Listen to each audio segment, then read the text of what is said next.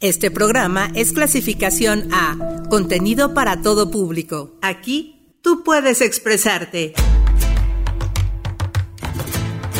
Visibilizamos la lucha por tus derechos y te acompañamos en la construcción de una sociedad libre de estereotipos. Soy parte de este movimiento de libertad.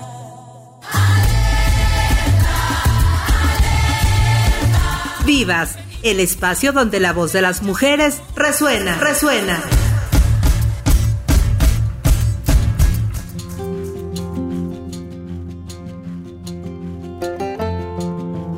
Muy buenas tardes, bienvenidos a Vivas, una emisión más de este espacio dedicado a la equidad de género, a la diversidad y también a compartirles a ustedes mucha información que tiene que ver con todo esto. Así es que les damos la bienvenida. Mi nombre es Lorena Rodríguez y saludo a mi compañera Dani Sandoval.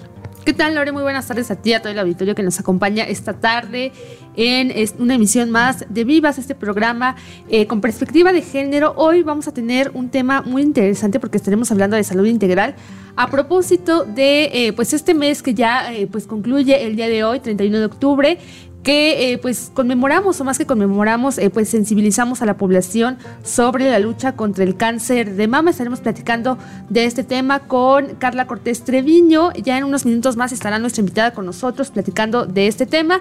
Y les recordamos que puede mantenerse en contacto con nosotras a través de nuestro número en cabina el 722 270 5991 o también puede enviarnos un mensaje de WhatsApp en, formato de audio o de texto al 722-649-7247. Vamos a escuchar una cápsula. Eh, Natalie, nuestra compañera y parte de la producción de, que forma parte de la producción de este espacio, nos, nos regala una cápsula sobre mujeres y cine de terror. Así es que vamos a escucharla y ya volvemos. Vivas, donde la voz de las mujeres resuena. El cine de terror impactó de gran manera en el público en general como en los críticos alrededor del mundo. Sus inicios datan del siglo XIX, pero no fue hasta el XX cuando el terror consiguió una mayor fuerza tanto en taquilla como en la crítica y premiaciones, abriendo así la puerta a nuevas historias que han impactado al mundo entero. Una característica de este género es que mientras el cine más comercial ponía a las mujeres en un segundo plano, el cine de terror les da un mayor protagonismo. Para 1976, este género ya había realizado varias películas con mujeres como protagonistas en un rol sexualizado, alejados de la joven que cambiaría la imagen de la mujer en el terror. Carrie es una de las películas más representativas del cine de terror. Dirigida y adaptada por Brian De Palma, fue una de las cintas con un alcance a nivel mundial tan grande que hasta la fecha no hay persona que no reconozca la icónica imagen de una joven bañada en sangre en su fiesta de graduación. Sin embargo, su impacto cultural fue más allá de dicho fotograma. A través de Carrie White, tanto King como De Palma elevaron el concepto de las dolencias y emociones de las adolescencias, al explorar la menstruación como un motivo de burla por sus compañeros y que es satanizada por su madre, alejando al filme de ser la típica historia juvenil que involucra a adolescentes maquiavélicos para convertirse en una cinta que explora no solo el horror social, sino también lo terrible que son los tabúes alrededor del crecimiento femenino. Fue así que Carrie se convirtió en un referente en donde la fuerza de las protagonistas muchas veces nace del horror que pueden representar los cambios fisiológicos del cuerpo y lo que conlleva ser mujer en una sociedad llena de estereotipos, roles de género, burlas y machismo. La adaptación de la primera novela de Stephen King reivindicó a los personajes femeninos a través de la secuencia inicial. Una adolescente que al llegar su menstruación pierde su inocencia, pero sin saberlo, gana un poder que la hace diferente. De acuerdo con la página de divulgación cinematográfica a través del lente, sin Carrie White, los personajes femeninos no jugarían un papel importante dentro de las tramas de las películas de terror, ya que gracias a ella hoy podemos disfrutar de jóvenes brujas que causan terror a las personas cercanas a ellas, hasta matriarcas que esconden secretos familiares. Mujeres de luna, guerreras incansables, dancen, dancen, dancen hacia su libertad. ¡Vivas!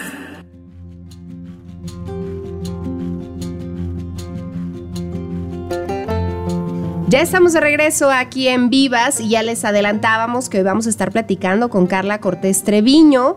Eh, con ella vamos a hablar todo lo que tiene que ver con la salud integral, el reto de las mujeres. Eh, esto en el marco del Día Internacional de la Lucha contra el Cáncer de Mama que fue el pasado 19 de octubre. Así es que queremos darle la bienvenida a Carla. Ella es licenciada en psicología por la Universidad de Morelia y tiene la maestría en psicoterapia psicoanalítica de la infancia y la adolescencia por la Universidad Vasco de Quiroga, así como un doctorado en estudios del desarrollo humano por la Universidad Autónoma del Estado de México. Y bueno, es también tanatóloga por el Instituto Mexicano de Tanatología y en la actualidad cursa la maestría en educación. Eh, Carla, bienvenida, formas parte de, este colectivo de 50 más 1 y nos da mucho gusto recibirte aquí en Vivas. Bienvenida. No, muchísimas gracias a ustedes por la oportunidad. Es un placer estar con ustedes en este programa tan interesante que sé que llevan eh, muy bien y a cabalidad para todas nosotras las mujeres y sobre todo para toda la población en general. Claro, siempre es un placer contar con especialistas en el área de salud que, son mujeres porque pues nos dan una perspectiva más amplia y, también eh, pues muy específica de los padecimientos que como mujeres pues a veces tenemos y la ciencia pues de repente tiene una visión eh, digamos eh, pues muy característica de los hombres sobre pues diversas diversas enfermedades sobre todo en el ámbito de la salud. preguntarte cuáles fueron tus motivaciones justamente para especializarte en este tema de la salud. Muchas gracias. Pues yo creo que primordialmente justo eso que tú acabas de comentar, la necesidad de atender la salud mental. Las estadísticas, la verdad, dramáticas que todos los días se presentan en nuestro país y las podemos visualizar en los medios de comunicación, en redes sociales, pero también en nuestro estado.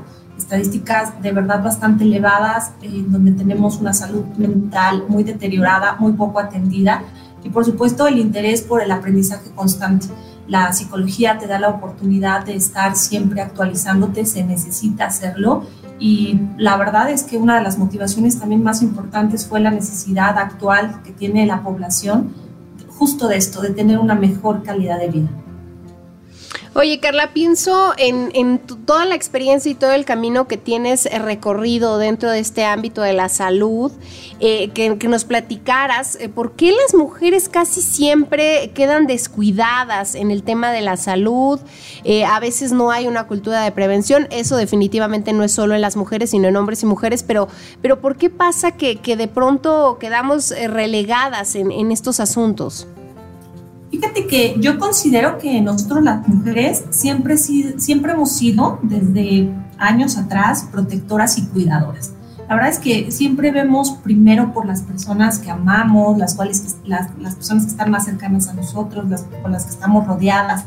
Yo creo que ese es el motivo más importante por, la, por el cual nosotros somos las últimas en atendernos. Y si a esto le sumamos las oportunidades que hoy las mujeres tenemos, eh, laboralmente y profesionalmente, el tiempo escasea. Sin embargo, créeme que es muy importante tener en consideración para todas nosotras que si realmente nosotros deseamos cuidar a nuestros hijos, a nuestra familia, a nuestros seres más cercanos que amamos, tenemos que empezar por nosotras. Es decir, cuidar esta salud física y mental y de verdad empezar a acercarnos a nosotros mismas para poder entonces atender a quienes de verdad lo, necesitan y quien, a quien de más debemos de cuidar.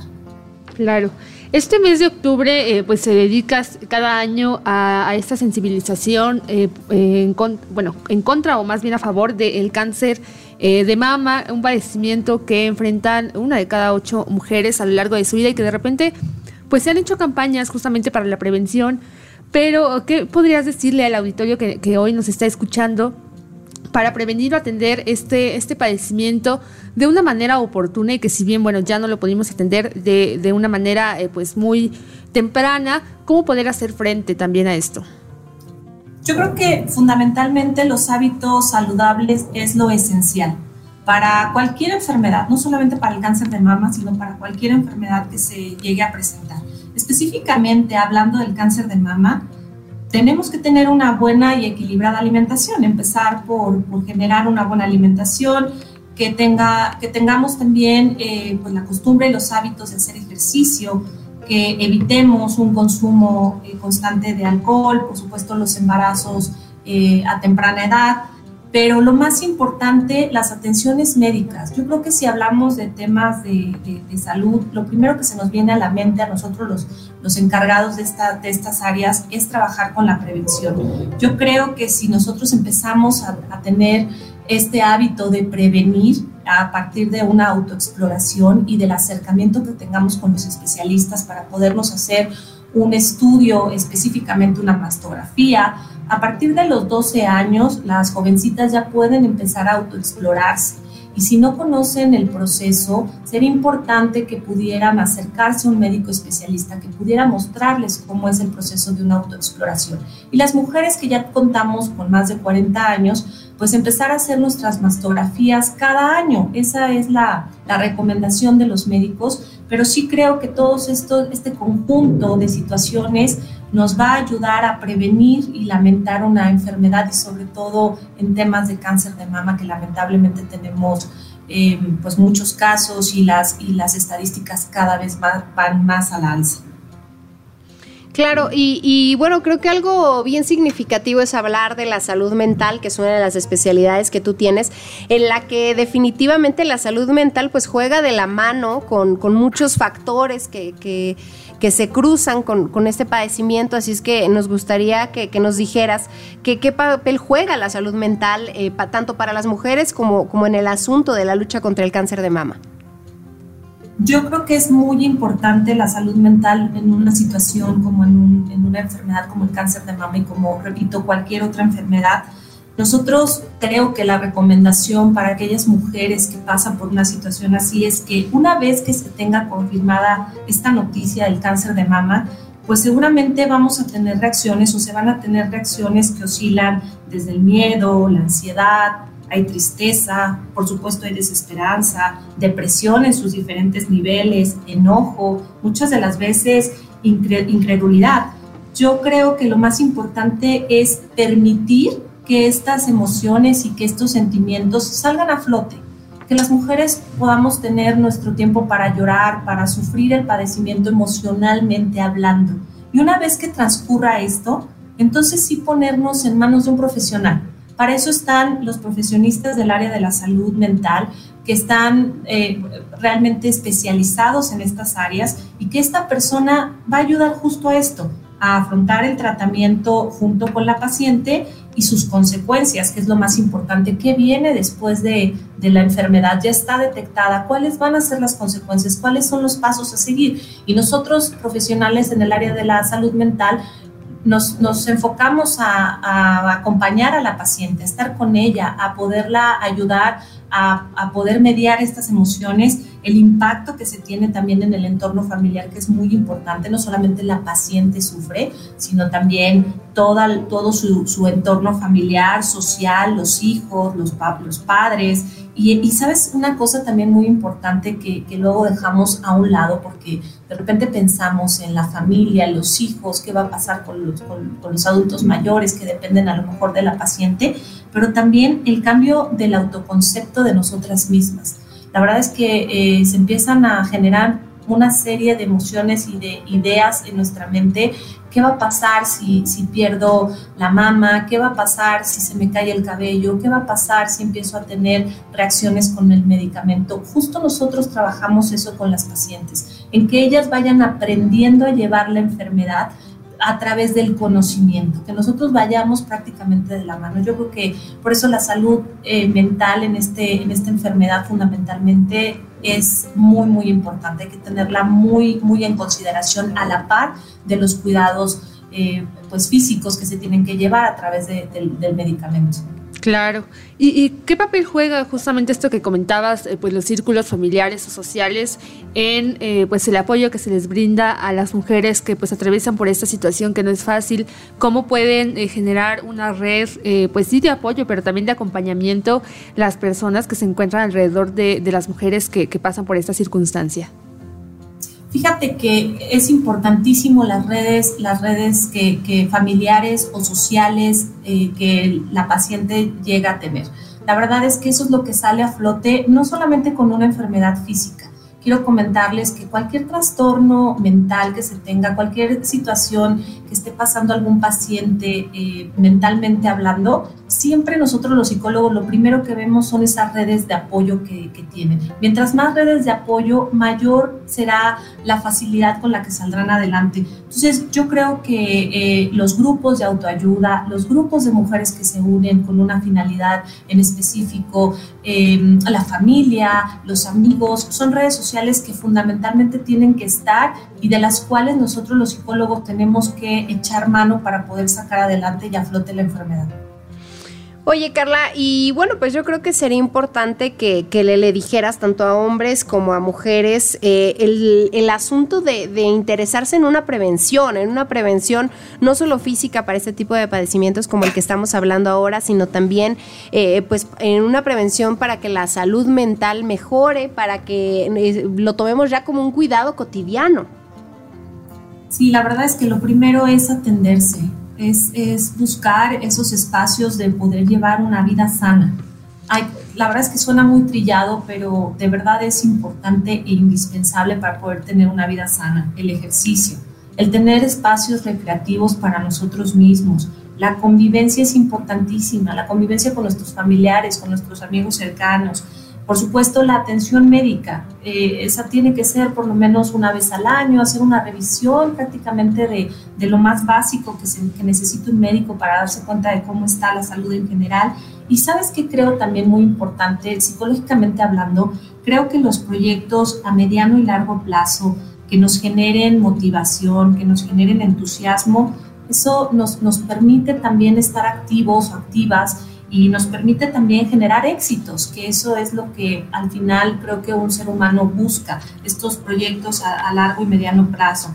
Podemos ser también, yo creo, indudablemente una gran familia, que podamos unirnos en una misma línea, eh, pues a través de... Eh, de, colectivos, por ejemplo, con el que yo participo, donde tenemos ah, pues mujeres, profesionistas de todos los ámbitos, hombres también, que realmente están interesados por apoyar, realmente están interesados por unir, eh, unirse a una causa y, y, que sea encaminado para el bienestar de la gente más vulnerable, para la gente más débil, para la gente más frágil.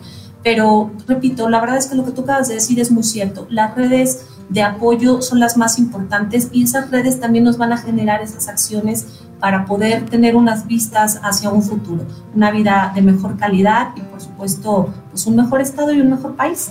Claro, justamente quisiéramos que nos platicaras un poco de ese colectivo 50 más 1 y lo que hacen, pero antes de pasar a este tema, vamos a escuchar una canción, esto se llama Sororidad de Audrey Funk esta canción pertenece al segundo álbum de la cantante, Autogestión y Resistencia, donde aborda la lucha de las mujeres de las sociedades en vías de desarrollo, la unión entre mujeres y la resistencia a la violencia a través del arte autogestivo, el rap y el reggae. Vamos a escuchar este tema y ya volvemos a Cría Vivas.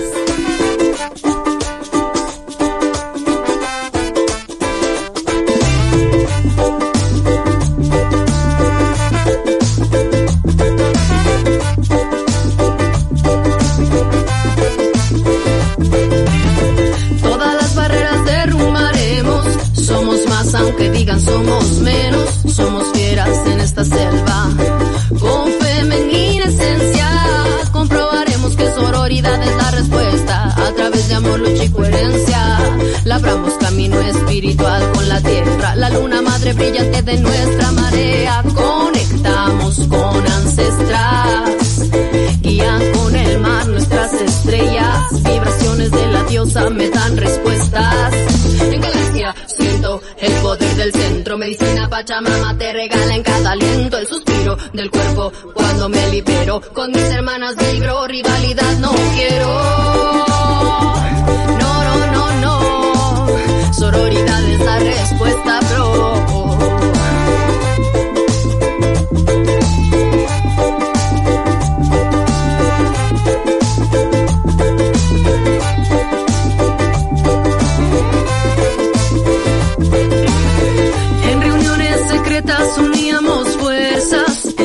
Abuela, somos sus nietas, trabajamos por el bien. La magia está en este tren, donde no solo es ella y él, sin género también. Formamos economías alternativas, modo de producción que a lo normado arrima. Si te corretes, somos más fuertes, el colectivo sé. Empoderamiento nace en galaxia. Siento el poder del centro. Medicina Pachamama te regala en cada aliento el suspiro del cuerpo cuando me libero. Con mis hermanas vibro, rivalidad no quiero.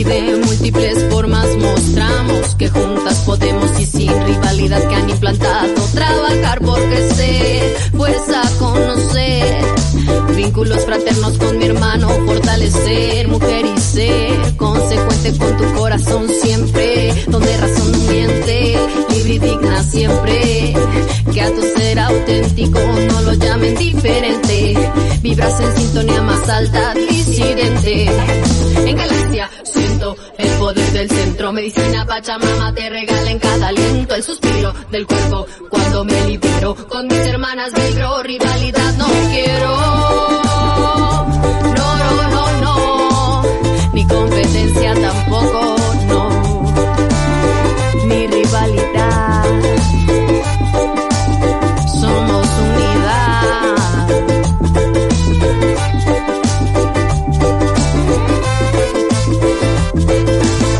Mujeres de luna, guerreras incansables, dancen, dancen, dancen hacia su libertad. ¡Vivas!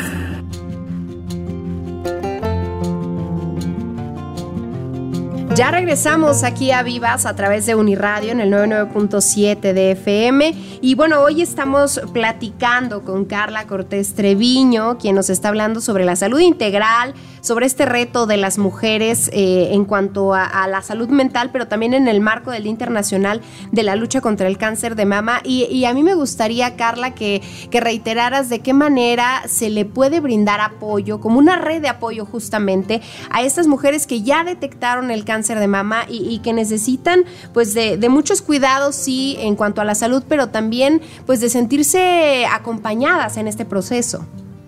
Sí, por supuesto que tiene que ser en el área médica, eh, primeramente en el área médica, que tengan su médico de cabecera, su especialista, para que pueda llevar todo el proceso, un buen eh, psicólogo, un buen terapeuta que le permita ir tratando la enfermedad eh, pues con, con, técnicas apropiadas en, en, psicología y, una, y un, por supuesto las redes de apoyo, indudablemente la familia, los amigos, pero creo que también es bien importante que se puedan unir a grupos, a grupos donde estén en, en la misma sintonía, eh, trabajando sobre el mismo tema. Yo creo que estos grupos de autoayuda, estos grupos de acompañamiento, hoy en día han servido y ha sido un éxito porque hemos, nos hemos dado cuenta nosotros como psicólogos que, fungen como estas redes de apoyo. Entonces, indudablemente, los grupos de ayuda de mujeres, de hombres y, y, en este caso de aquellas mujeres que ya sufrieron el tema del cáncer de mama, seguramente el escuchar las experiencias de pacientes que ya, ya vivieron y ya pasaron por una situación así, será de muy gran ayuda y sobre todo, ¿por qué no?, de, de visualizar que puede ser un, un caso de éxito que, pueden lograr eh, sobrepasar la enfermedad y por supuesto pues librar todas las situaciones que se presenten para que puedan tener una muy buena vida, yo creo que sí se puede. Perfecto. Bueno, preguntarte ahora, Carla, sobre este colectivo 50 más 1, eh, que comentabas que bueno, hay diferentes especialistas en varias ramas que pueden apoyar eh, pues a las mujeres. Y nos puedes platicar qué te motiva a estar eh, en este colectivo y, también qué ayuda pueden ofrecer a las mujeres que están atravesando por una situación o un diagnóstico de cáncer de mama. Oye, Lore, quiero platicarte de esto porque de verdad que yo estoy muy contenta y me, y estoy, me siento muy privilegiada de, de formar parte de este colectivo 50 más 1. Y te voy a platicar porque cuando a mí me invitaron y me empiezo a dar cuenta que éramos un grupo de mujeres de todos los ámbitos sociales, de todos los ámbitos profesionales, que nos unía, la verdad, la convicción de ayudar, de apoyar, de acompañar a, a las personas que más lo necesitan, como te decía hace un momento, a las personas más vulnerables, a las más frágiles, a las más desamparadas, me di cuenta de que realmente eh, podemos unirnos y podemos hacer cosas importantes pues eso, unidas, sobre todo cuando empiezo a darme cuenta que este colectivo empieza a girar en torno a valores fundamentales que hoy en día hemos perdido. La verdad es que hablar del colectivo es hablar de respeto, es hablar de confianza, es hablar de admiración de, de, las compañeras que integramos y los compañeros que integramos este colectivo. El compañerismo es indispensable la solidaridad, por supuesto, la unión, el apoyo, la comunicación la verdad es que me he encontrado con, un, grupo de, ayuda, de acompañamiento, de intercambio de ideas,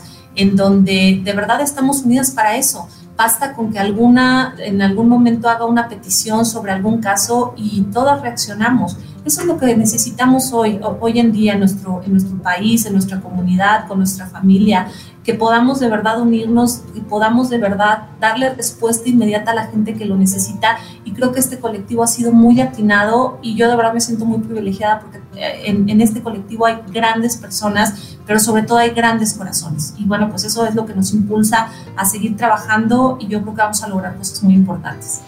Claro que sí, Carla. A mí me gustaría que ya para finalizar le digas a la gente cómo pueden acercarse a tu trabajo, cómo pueden eh, contactarte y bueno, pues agradecerte que hayas estado hoy aquí con nosotros en Vivas.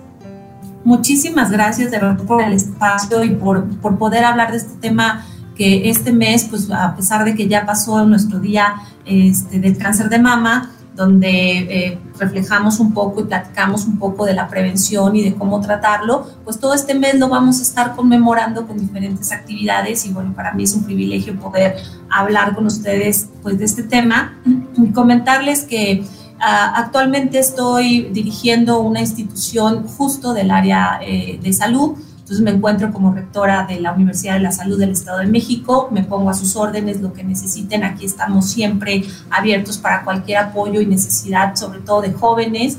Y, este, y bueno, pues en las redes sociales como Carla L. Cortés y eh, en nuestra fundación también que se llama Todos en Marcha, que también apoyamos ahí con el colectivo. Muchísimas gracias por el espacio, de verdad muy, muy contenta de participar con ustedes. Gracias a ti, Carla. Pues vamos nosotras a un corte de estación y regresamos aquí a Vivas con nuestra siguiente charla que está también muy interesante, que es el 99.7. Ya volvemos. Mujeres de luna, guerreras incansables, dancen, dancen, dancen hacia su libertad. Vivas.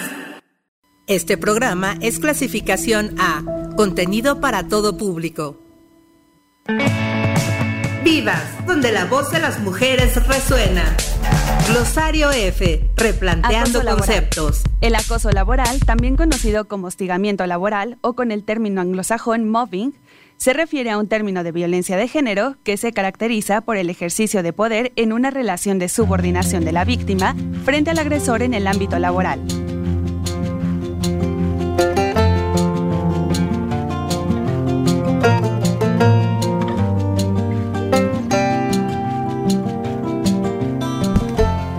Ya regresamos aquí a Vivas a través de Uniradio en el 99.7 de FM, recordándoles a ustedes que el día de mañana ya estará disponible este programa en formato podcast a través de Spotify. Y bueno, pues invitándolos a que nos escriban al 7226 49 72 47 o bien a través de nuestras redes sociales en arroba vivas 997 FM.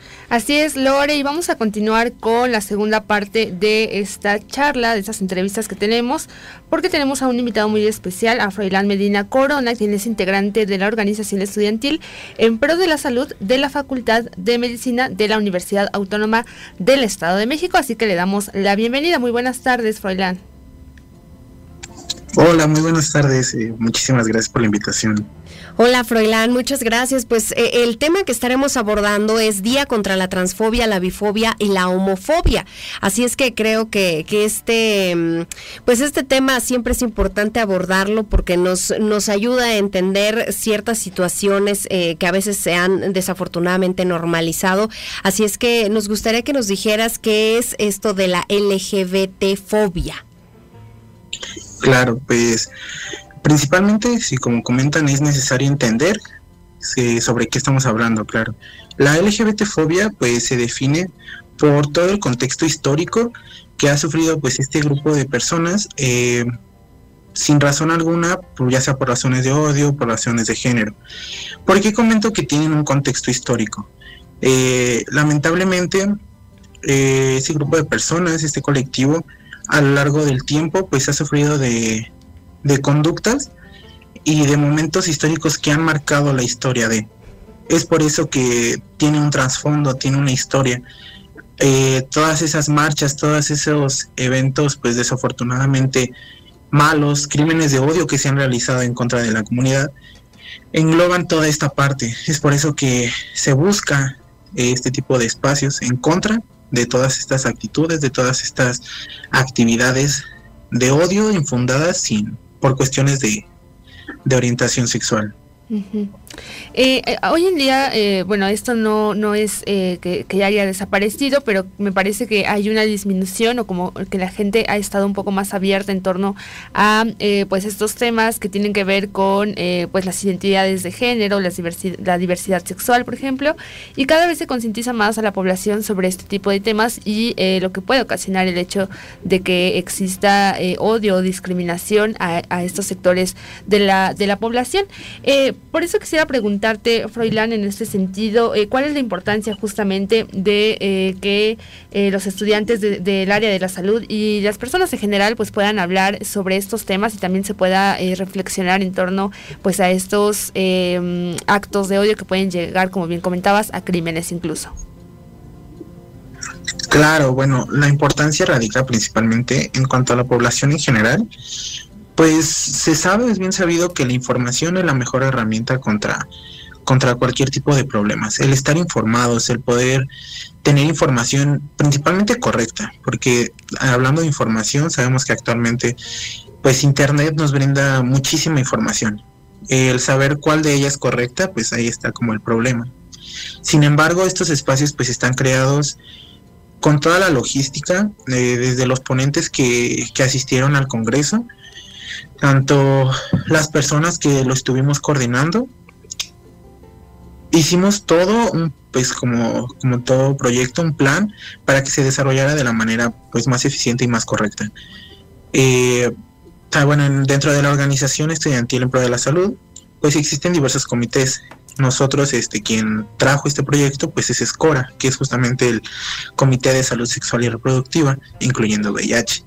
Entonces, pues ahí está la importancia. Afortunadamente, no solo estudiantes se acercaron ese día al Congreso, hubo personas externas, madres de familia, estudiantes de preparatoria, estudiantes de psicología, que al, salir del, evento eh, estaban pues muy impactados. En realidad, muchas veces no sabemos la cantidad de temas que engloba este tipo de, de congresos se habló desde identidad de género, como lo comentan, orientación sexual, sin embargo también salud mental, eh, la creación de núcleos, pues bueno, redes de apoyo y todo este tipo de cosas que en ocasiones desconocemos. Hablamos de, de xerofobia, muchas veces términos que no, que no identificamos, y más bien acciones que nosotros realizamos ya de manera tan natural en este caso, pues la xerofobia se refiere a ese acto de discriminación en contra de las personas que sufren de VIH, incluyéndome yo que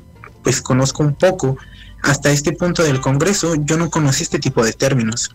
Entonces, el seguir nutriéndote, el seguir informando, te va a brindar las herramientas para poderte desenvolver en, en el entorno actual, porque hay que entender que la comunidad LGBT se ha tratado por mucho tiempo como un grupo de personas aislados, sin embargo, muchos pertenecen a nuestro contexto laboral, a nuestro contexto académico, forman parte de nuestra realidad. Es por eso que es importante el saber cómo dirigirnos. Muchas veces incluso no sabemos qué tipo de pronombres usar para referirnos a algún tipo de persona. Entonces son herramientas, como vuelvo y reitero, la información siempre va a ser nuestra mejor opción para combatir la discriminación. Eh, oye, Froilán, me, gustaría que nos platicaras acerca, acerca de este congreso. ¿Dónde se llevó a cabo y, cuáles eran los objetivos que tenía? ¿Quiénes estuvieron invitados? Claro, bueno, el congreso se realizó, fueron tres días seguidos de ponencias tras ponencia. Se realizaron en la Facultad de Medicina, en el auditorio Gustavo Vaz. Eh, los tres días las ponencias empezaban desde las 9, terminaban a las 6 de la tarde. Tuvimos la presencia de personas propias del colectivo, hombres, mujeres trans, que nos compartían desde su experiencia, activistas, psicólogos, eh, mismos doctores de nuestra facultad, el doctor Rolando nos estuvo acompañando durante el transcurso de las ponencias, que justamente cada uno desde su trinchera, desde su labor, eh, él es docente, investigador, sin embargo también había activistas que brindan eh, información en torno a esto, de verdad es algo gigante. Les puedo hablar que dentro de las ponencias hablamos sobre teorías sexuales, el espectro intersexual, eh, hablamos de, placer también. Afortunadamente también tuvimos la presencia de, instituciones como Redefine, Estado de México, que son justamente igual organizaciones dedicadas a la salud sexual, a todo este tipo de información. Sin embargo, aparte de todo este, este espectro de este conjunto de ponencias, lo llevamos a la par con una parte como cultural. Estuvo también otras empresas como Prudence, que fueron de nuestros patrocinadores para poder llevar a cabo el Congreso. Entonces, pues el acceso a métodos anticonceptivos, claro, la adopción homoparental, afortunadamente no sé, fue algo muy fue muy emotivo para nosotros, justamente el 12, que se declara aquí en el Estado de México el 12 de octubre como la aprobación o el despenalizar el, labor, el matrimonio igualitario. Y justamente en fechas de nuestro congreso, pues lo celebramos ahí mismo. Y fue una experiencia muy padre, fue una experiencia muy, muy satisfactoria. Y, y fue prácticamente pues eso, un trabajo de todo un grupo para, para toda la comunidad. Estuvo la invitación abierta para público en general, propios estudiantes. Oye, Froilán, ¿y cómo fue la, respuesta de, la población en general y también de la comunidad estudiantil al acudir a este, a este evento? Y también preguntarte si es la primera vez que lo realizan o si ya han tenido ediciones anteriores y si planean también eh, pues realizarlo posteriormente. Ah, claro, bueno, este fue la cuarta edición. Hubo ya ediciones pasadas del Congreso, este fue el cuarto. Sin embargo, pues lamentablemente a nosotros como organización, nuestras actividades pues siempre han sido presenciales. La pandemia pues afectó quizá un poco la participación de todas las personas, eh, de ahí que tal vez hubo poca difusión, no sé, eh, apatía quizá de los mismos estudiantes, que era pues como las personas más cercanas que podían asistir.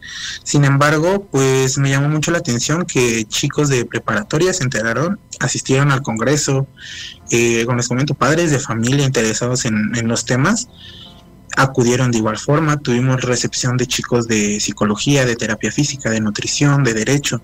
Entonces, afortunadamente siento que en este tipo de espacios están las personas que tienen que estar. Eh, muchas veces este tipo de temas pues aún existe cierto estigma, claro, y por eso no se acercan, ¿saben? Eh, sienten que el hecho de asistir a una plática sobre la comunidad LGBT te incorpora a ti a este estadio. Entonces, pues fue algo también de lo que con lo que se estuvo luchando. El ser aliado no te tiene por qué causar algún tipo de estigma. Sin embargo, pues la experiencia fue buena, la experiencia fue, fue muy satisfactoria, se logró el objetivo.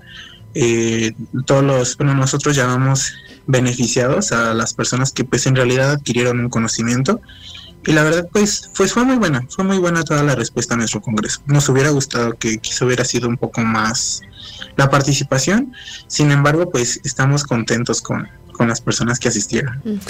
Oye, Froilán, cuando se habla de, de, un día contra la transfobia, contra la bifobia, contra la homofobia en general, eh, el estar, eh, pues, mm, hablando de, de, todas estas fobias contra la comunidad LGBTQI más, eh, ¿de qué manera se logra? ¿Cómo logramos o cómo se logra concientizar a la gente para, para ir avanzando en este tema de, de las fobias? Claro, eh, bueno, al final del día, pues es un miedo irracional, ¿no? Entonces son, bueno, así está definida una fobia. A partir de ahí, pues es a veces un poco incoherente el que le tengamos miedo a una persona. Sin embargo, pues son términos que se utilizan pues para designar a ciertas actitudes, en este caso pues actos de discriminación.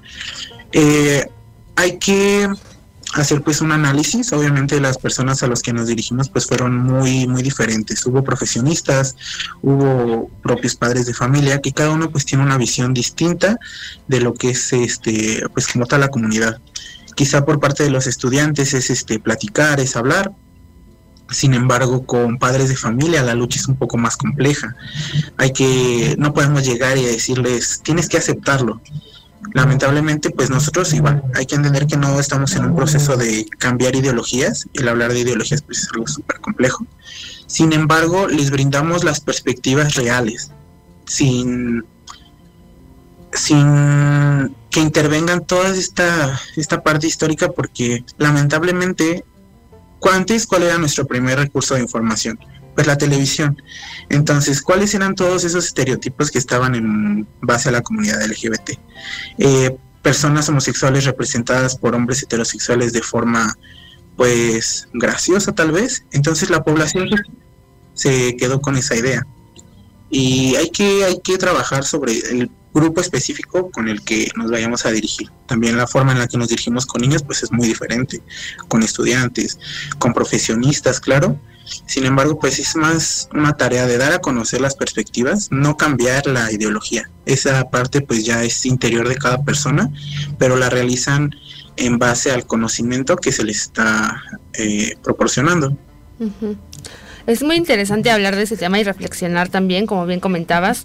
Eh, ahorita quisiera preguntarte más al respecto sobre cómo has visto el cambio de pensamiento en estas generaciones, pero antes de pasar a este tema, si te parece, vamos a escuchar esta canción de Bomba Estéreo que se llama Soy Yo, donde eh, Bomba Estéreo ha dedicado su música a defender los derechos de los latinos y las mujeres, y esta canción es la representación de la liberación y emancipación femenina a través del arte. Vamos a escuchar este tema y ya regresamos Vamos aquí a Vivas.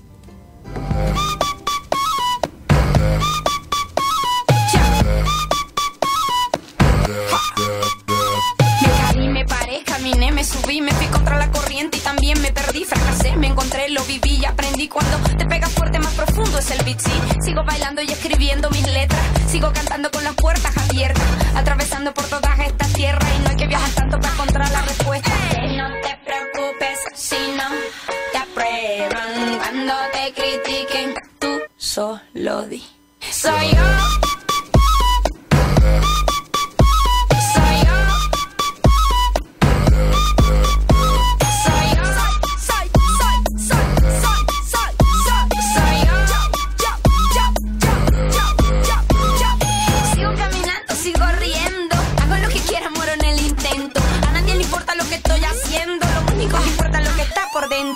A mí me gusta estar en la arena, bañarme en el mar sin razón, sin problema. Estar sentada sin hacer nada, mirando de lejos y estar relajada. No te preocupes si no te aprueban cuando te critiquen. Tú solo di. Soy yo.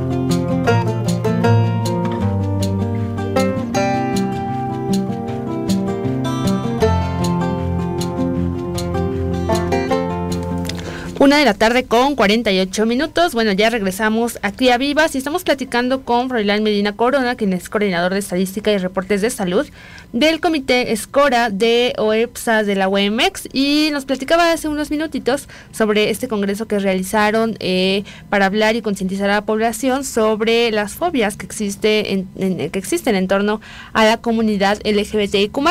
Y para continuar con esta charla me gustaría preguntarte, eh, ¿cómo has visto eh, tú el cambio de pensamiento, eh, quizá ahora en tu generación que son eh, pues más jóvenes, pero también no sé si has tenido la oportunidad de convivir con personas pues de otras generaciones, cómo va este cambio de pensamiento, si aún existen estos estigmas en torno pues a la comunidad LGBTIQ+. Claro, bueno, en cuanto a, pues hablando de mi generación, estoy orgullosa de decir que la mayoría ha tenido pues esta libertad, esta apertura alrededor de estos temas. Sin embargo, pues también he tenido la oportunidad de hablar con otras generaciones y como que todas encajan en lo mismo. Llegaron a un punto en el cual se les educó de cierta forma, de la cual pues quizá es difícil salir de, de ese marco de creencias. Sin embargo, la mayoría se ha esforzado en, pues no sé si sea correcto hablar de adaptación, sin embargo, pues han entendido que, son, al final del día son personas. Y todas las personas que han estado abiertas a hablar de este tipo de temas, pues ahí es como el primer pasito por realizar, ¿no? Quizá no, no se acepta aún al 100, sin embargo, este proceso de entender que simplemente hablamos de respeto, de respeto, es un valor universal que por el simple hecho de ser persona, pues todos merecemos afortunadamente pues están abiertos al diálogo. No todos, claro, este, pues intervienen muchísimos factores, vaya. Eh, la ideología, pues la cultura, la religión, vaya, somos un país en el cual pues aún la religión tiene bastante, bastante poder. Sin embargo, pues la apertura está, la apertura está también, por ejemplo, dentro de mi generación, no voy a decir que todos son completamente eh, abiertos a hablar incluso de este tipo de temas, aún existen prejuicios, claro. Sin embargo, pues puedo decir que son menos, puedo decir que, han reducido por probablemente esta, esta libertad o este esta apertura a todos los espacios que hoy en día existen, vaya, ya no hay represión en contra de la de la difusión de este tipo de temas. Hablando por ahí, pues es un, ha sido un gran proceso para nuestra generación el que en cualquier medio de comunicación se pueda expresar de manera libre y obviamente pues respetuosa. Oye, Froilán, nos gustaría que nos platicaras de cuáles son las funciones o los objetivos que persigue esta organización estudiantil en pro de la salud. Claro, bueno, hablando un poquito sobre propio EPSA, eh, afortunadamente, pues es todo un sistema pues, a nivel nacional. A nivel nacional se llama MEF. A partir de ahí, cada facultad de medicina pues puede crear su, su organización. Existen organizaciones en Sinaloa, Puebla, la de aquí del Estado de México, de la UAM, pues tiene el nombre de OEPSA. Nosotros, bueno, OEPSA se rige bajo distintas, tanto comité permanentes como coordinaciones y direcciones. Existen pues, comités de salud pública, de derechos sexuales, que es el de nosotros de Escora. Eh, existe el de salud médica, de publicaciones médicas, es como todo una un conjunto de comités interdisciplinarios para obviamente un poquito dedicados a la al área de la salud, sin embargo todos los comités tienen actividades pues para poderlas llevar al público, a la, a la sociedad. A partir de ahí pues también tenemos como direcciones que son las que nos rigen, tenemos un reglamento, tenemos estatutos, es este, pues por así decirlo, una organización, este, una ONG que está encargada pues principalmente en esto, sobre la salud pública. ¿Y a qué actividades realizan? Es decir, únicamente las hacen de manera académica en la facultad, por ejemplo, de medicina o en espacios académicos, o también eh, pueden llevar algunas de estas pláticas, algunos de estos temas que les interesen, eh, pues en espacios de alguna manera más públicos para eh, la población en general. Claro, bueno, a nivel OEPSA les puedo comentar que realizamos bueno, hay unas que se llaman FinPros, que son fines de semana de, educación para la salud, se realizan a nivel preparatoria o secundaria, justamente van módulos de todos los comités, de, desde toma de presión, toma de glucosa, eh, módulos. En Escora tenemos protocolos, que uno de ellos es Dalo con Amor, que se instruye sobre la manera correcta del uso del condón. Tenemos talleres, como, bueno, protocolos como Superman, que son temas específicos sobre la salud del hombre, cáncer testicular, cáncer de mama, cáncer cervicouterino, prevención del abuso sexual infantil. O sea, en realidad cada comité tiene un espectro muy diferente, pero a la vez que se, relaciona. También en Villa Guerrero recientemente se realizó una campaña en pro de la salud.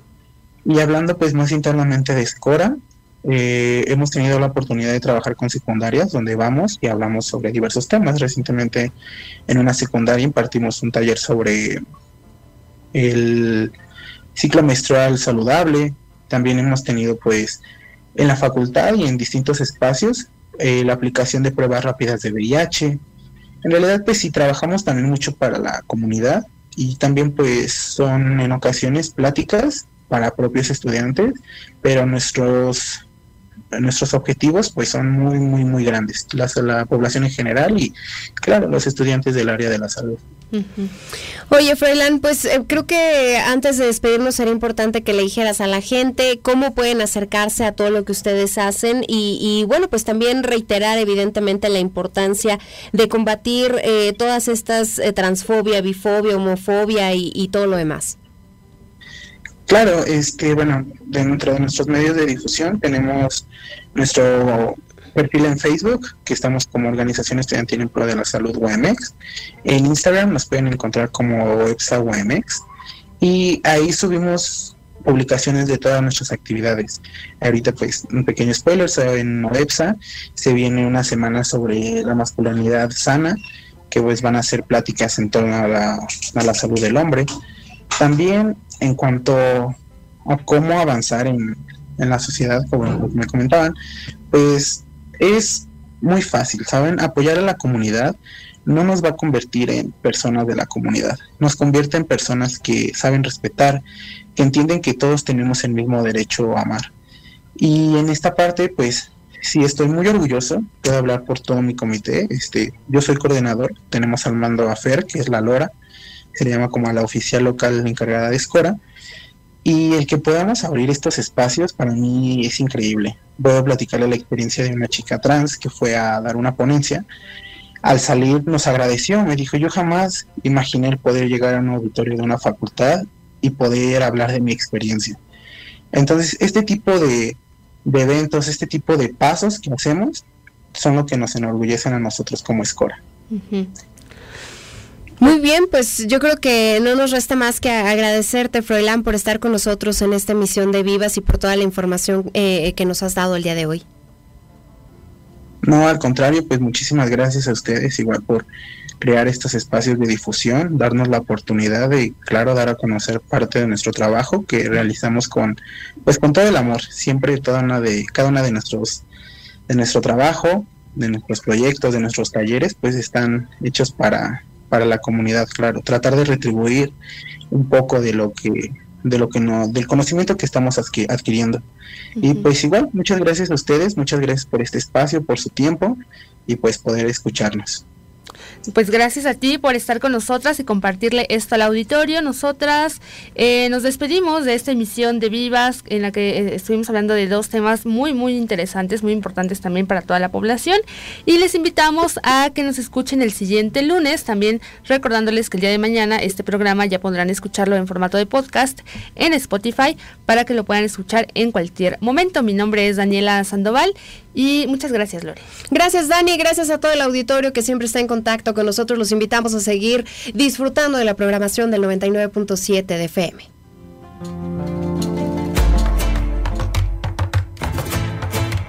Te esperamos el próximo lunes para seguir inspirando y promoviendo nuestra participación. Vivas, el espacio donde la voz de las mujeres resuena.